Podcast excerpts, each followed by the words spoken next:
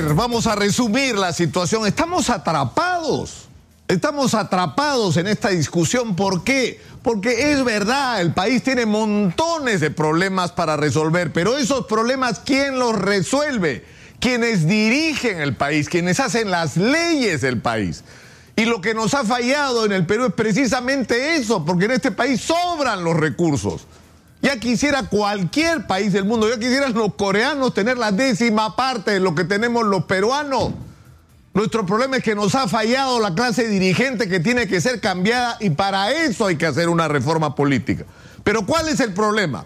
Que la reforma está en manos de los señores del Congreso, que para empezar tienen 90% de desaprobación que se lo han ganado a punche por las vergüenzas y el escándalo de información falsa, congresista mete, o sea, cualquier cosa y en ese Congreso, señor.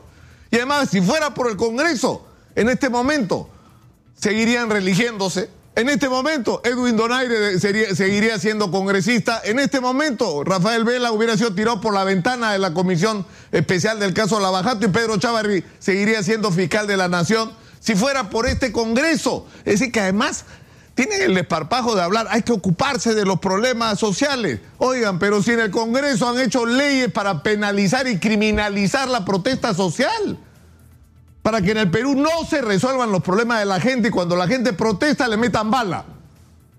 Entonces, ¿cuál es el problema? Que habría que cambiar este Congreso y no podemos hacerlo. No podemos hacerlo porque si se adelanta una elección al Congreso, ¿con qué reglas la vamos a hacer? Con las reglas de ellos, con sus propias reglas y nos van a dar a escoger entre la misma gente. Por eso necesitamos la reforma política y, yo, la verdad, me doy 800 vueltas en la cabeza al tema y ¿qué vamos a hacer? Tendremos que ir a un referéndum. Yo no veo otra solución, sinceramente, porque cada cosa que implique afectar sus intereses, como por ejemplo el tema de la inmunidad, el caso de Edwin Donaire es la prueba absolutamente eh, incuestionable de que la discusión sobre la inmunidad no puede estar en manos del Congreso de la República.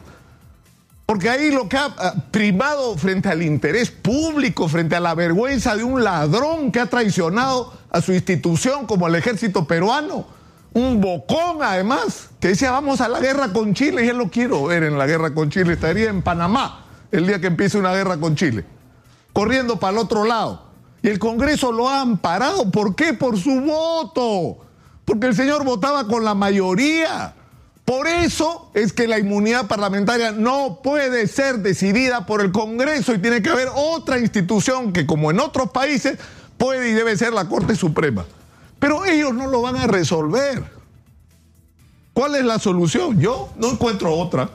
No podemos dejar en manos del Congreso de la República la decisión sobre una reforma que, entre otras cosas, va a implicar perjudicar sus intereses y la manera de hacer las cosas. No veo otra solución. Vámonos para el referéndum.